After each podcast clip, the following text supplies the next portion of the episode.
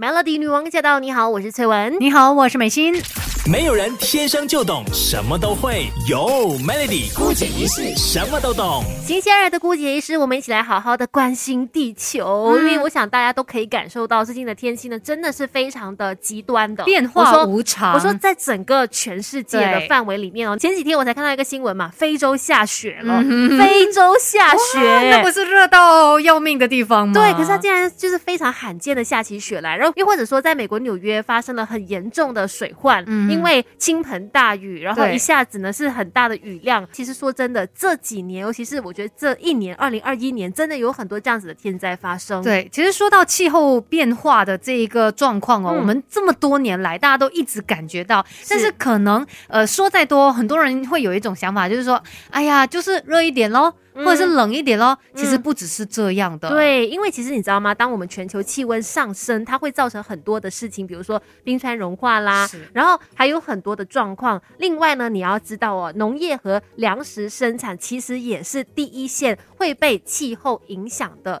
一个方面的。对，而且根据研究，他们这样子预估哦，随着我们全球的气温不断的上升嘛，如果再继续的往上升多两度，摄氏两度哦，就将会可能有几种。这些食品呢，是以后未来的人他们是没有办法吃到的。对，因为海洋他们的世界里面是没有那些食物的。是是是，就是因为极端天气的发生，然后可能会导致海洋酸化，还有各种不寻常的一些极端气候，都会对人类饮食的结构呢造成很大的影响的。所以你要明白哦，这样子的一个变化呢，对我们的生活是有很大的迫害的。你知道吗？其实这几年大家都会说，哎，我们要控制这个碳排放量啊，尤其各国之间都会有他们的一些协商，对，也有。承诺说要降低嘛，虽然说是全球都有一个共识要去控制二氧化碳的排放量的，但是根据美国太空总署 NASA 的分析就说呢，虽然去年二零二零年新冠肺炎是席卷全球嘛，我们也看到工业啊、农产业啊都是因为受到冲击，也降低了生产量了。然后包括说空运跟航运的班次呢也大幅降低。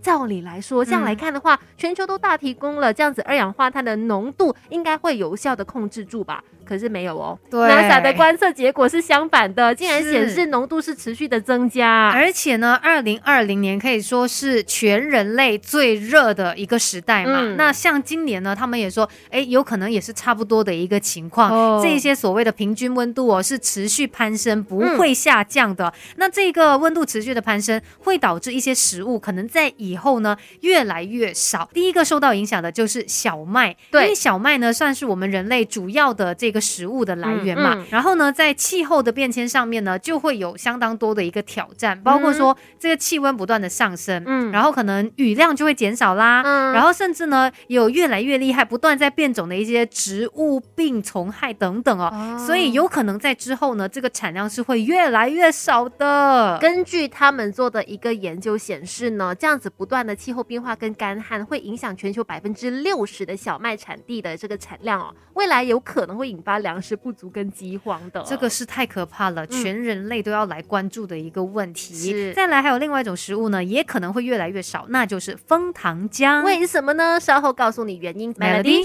这世界的大事小事新鲜事，让我们帮你 Melody 姑解一事。今天在姑解一事呢，要来告诉全人类啊，如果我们的气候变迁这个问题没有办法好好的改善的话，当全球的这个气温再升高，只是需要再上升两度哦，就有可能会影响一些食物，我们以后再也就吃不到它了。对，刚才我们就说到小麦就是其中一种嘛，另外呢还有就是枫糖浆。说到枫糖浆呢，呃，它算是北美非常具有代表性的农产物。那枫糖树的生产呢，包括这个糖含量啊，还有糖浆的流量哦，其实跟温度啊、降雨量之间有非常非常绝对的一个相关性。所以，当我们气温又在上升的时候，肯定又会影响到这个枫糖浆的产量。对，当它的气温不断上升的时候呢，整个枫糖的采收季节也会提前哦，那糖的含量浓度也就会下降。所以现阶段来说呢，整个。比如说，在加拿大是一个最大生产国嘛，那边的枫糖产量呢，其实已经面临到产量下降的困境了。对，就是现在你已经看到它有一个下降的趋势。嗯，如果没有好好控制的话，未来就有可能吃不到它了。另外呢，还有一个可能，大家一听到就会说不行，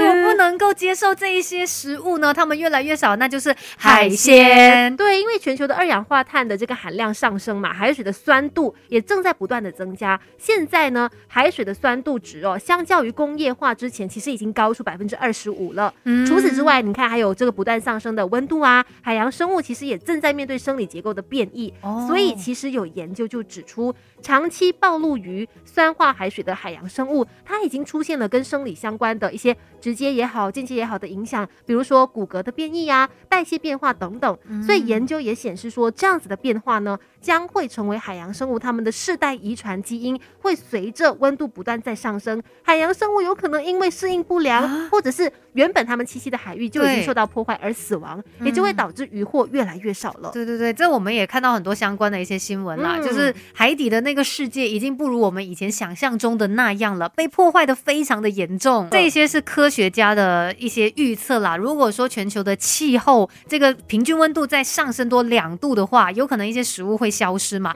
其中还包括有巧克力，因为巧克力的这个原料就是可可。嗯，虽然说可可它属于非常耐旱的农作物，嗯，但是因为它植物的特性嘛，对于这个不断攀升的温度来说呢，嗯，可能还是会有一些挑战的。而且呢，可可树有可能会熬不过，因为这个气温上升而导致的缺水现象。是，他们就预测嘛，到二零五零年，西非的平均温度可能会上升摄氏两度以上。那在降雨量有限的状态之下呢，可可树它为了要维持生命，它会把把自身体内必要的水分排出来，简单来说就是没有稳定的水源，可可的产量呢就会慢慢的下降了。那未来你想象，当它的这个供应减少的时候呢，价格就会上升啊。所以以后呢，巧克力的价格可能也会随之上涨哦。嗯，那我们今天提到的是其中的几样，我相信不只是这几样呃食物会受到影响，对，应该是相当大面积的一种影响来的。而且不只是粮食危机哦，当气候继续这样子的极端变化，它也会是。全人类的生存挑战，